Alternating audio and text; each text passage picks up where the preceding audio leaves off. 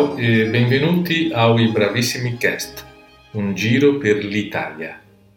Agora, imagine que você está sentado numa mesa em uma das belas praças italianas, sentindo seus aromas e vendo suas riquezas. Então, eu convido você. Andiamo? Enfim, chegamos à terceira e última parte do Como Estudar na Itália. No episódio de hoje, vamos falar sobre o doutorado no país. Você já aprendeu na parte 1 que a escola italiana não é obrigatória até os 6 anos de idade e que a alfabetização acontece de uma maneira muito mais rápida, de 6 a 8 meses. Na escola primária, a criança de fato se torna um estudante. É este o primeiro passo da vida acadêmica, que pôde ser contado pelo querido Matheus Sotz, de 7 anos. E logo, aos 11 anos, o aluno vai para a escola média, que o prepara durante três anos para entrar na escola superior, o ensino médio. Na escola superior, o aluno pode começar a seguir a carreira que deseja. Diferente do Brasil, o ensino médio da Itália prepara o estudante para a área de seu interesse. E assim, após ser aprovado no exame de stato, a chamada maturità, o estudante ingressa na faculdade. No episódio 2, encontramos as informações sobre o mestrado e o doutorado sanduíche, que contou com a participação do professor Willy Ferrari e da doutora em música, com ênfase em musicologia, Márcia Kaiser.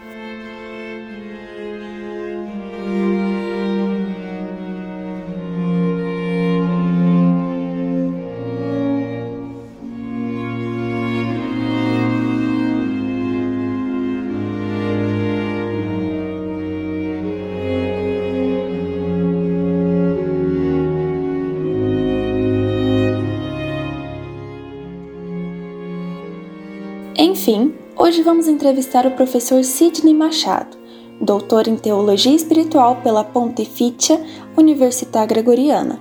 Além de especialização em bens culturais da Igreja, ele também possui formação em arqueologia e iconografia cristã, ambos os cursos realizados na Itália.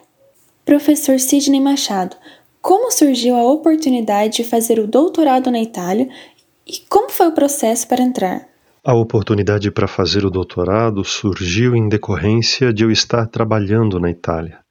Na verdade, eu fiz o mestrado já na Itália, trabalhei depois por seis anos e então tive a oportunidade de fazer o doutorado.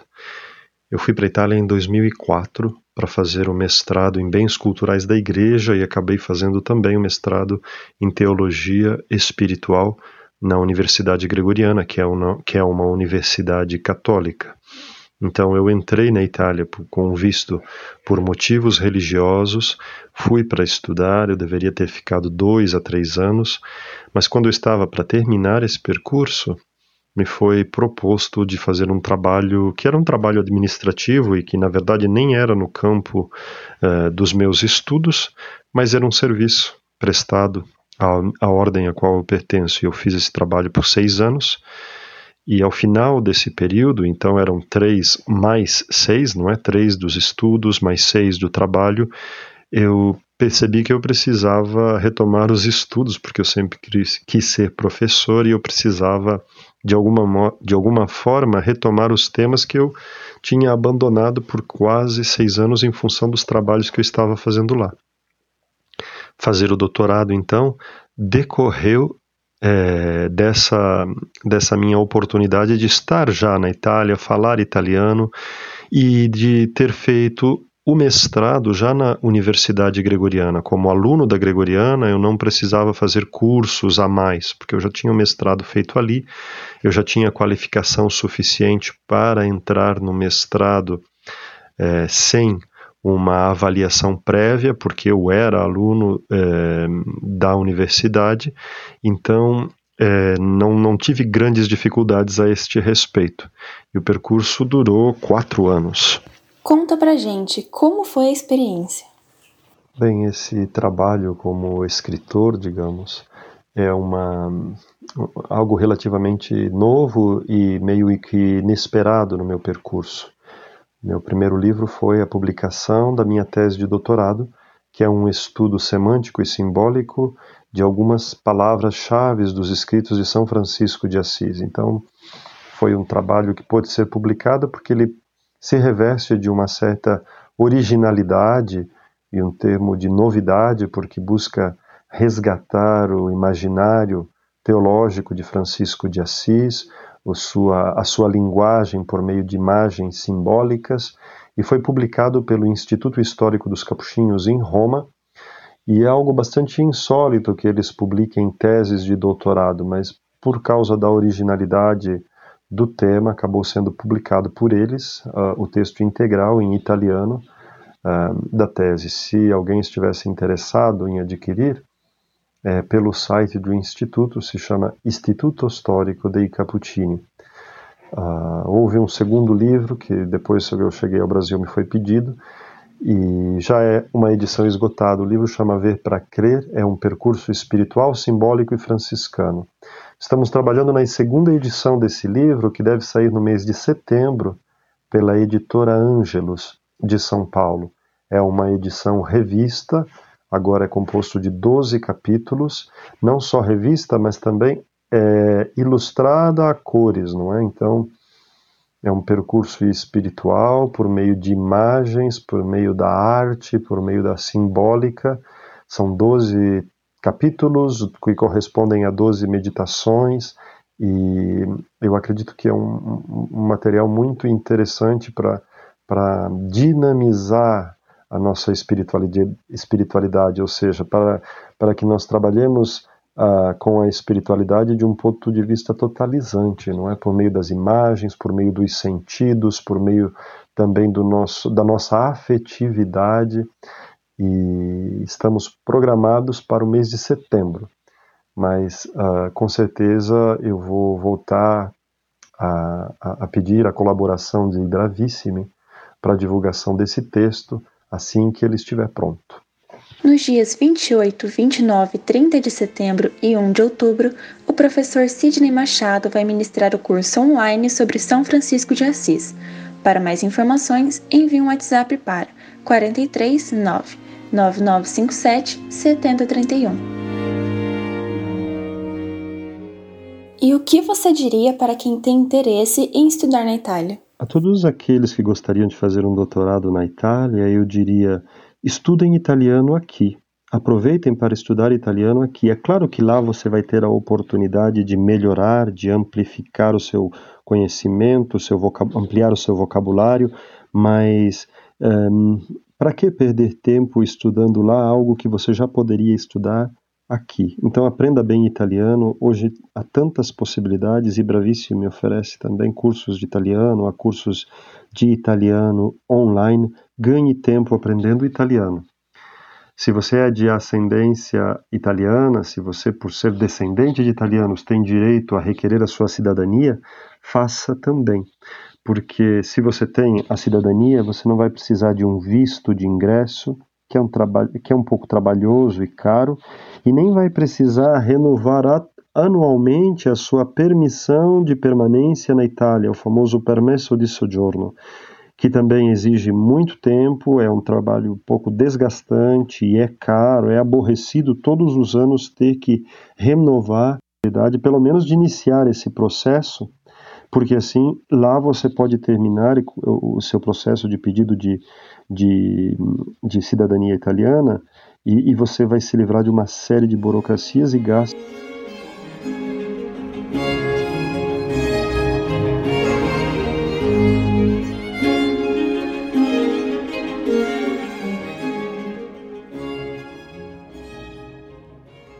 Convidamos também a professora Caroline Cagliari, graduada em Química Industrial de Alimentos pela Universidade Regional do Noroeste do Estado do Rio Grande do Sul, mestre e doutora em Ciência de Alimentos pela UEL e pós-doutora em Extração Verde e Microencapsulamento de Polifenóis pela Università degli Studi di Genova, Itália. Professora Caroline, como surgiu a oportunidade de fazer o pós-doutorado na Itália e como foi o processo para entrar? Infatti, la idea di avere un'esperienza all'estero è nata quando io facevo il dottorato in scienze alimentari presso l'Università Statale di Londrina.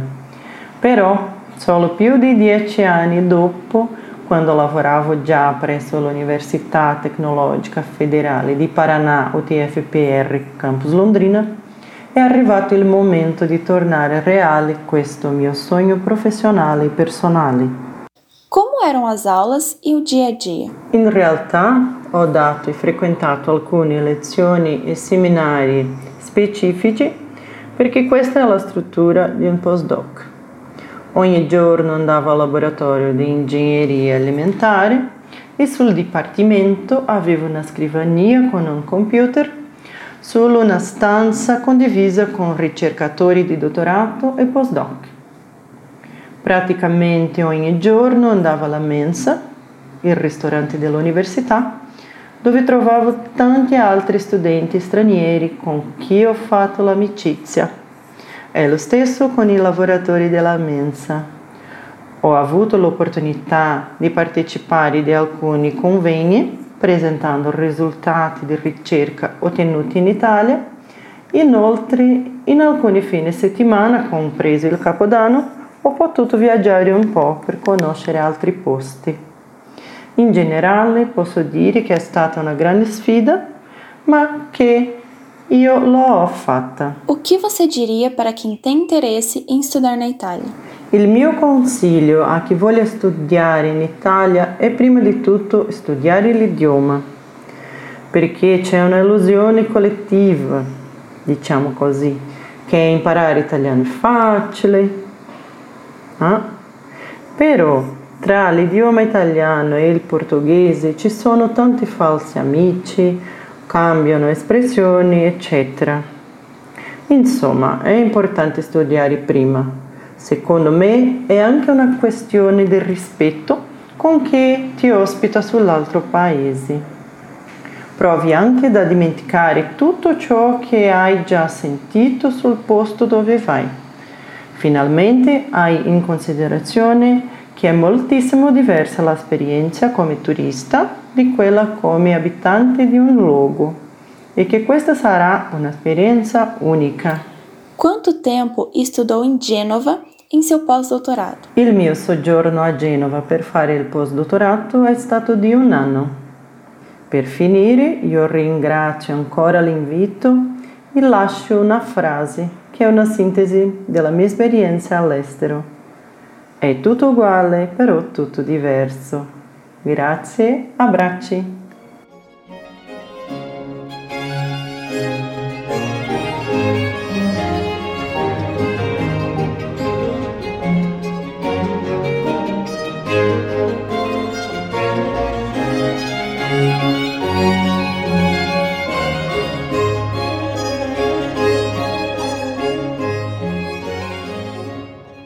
E se você tem interesse em estudar na Itália ou visitar o país, a Ebravíssima oferece um novo curso online de conversação básica para aprimorar ainda mais a sua pronúncia.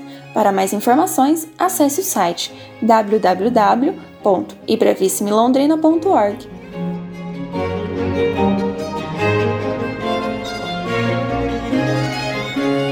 Produção radiofônica: Daniel Thomas. Edição: Tiago Franzin.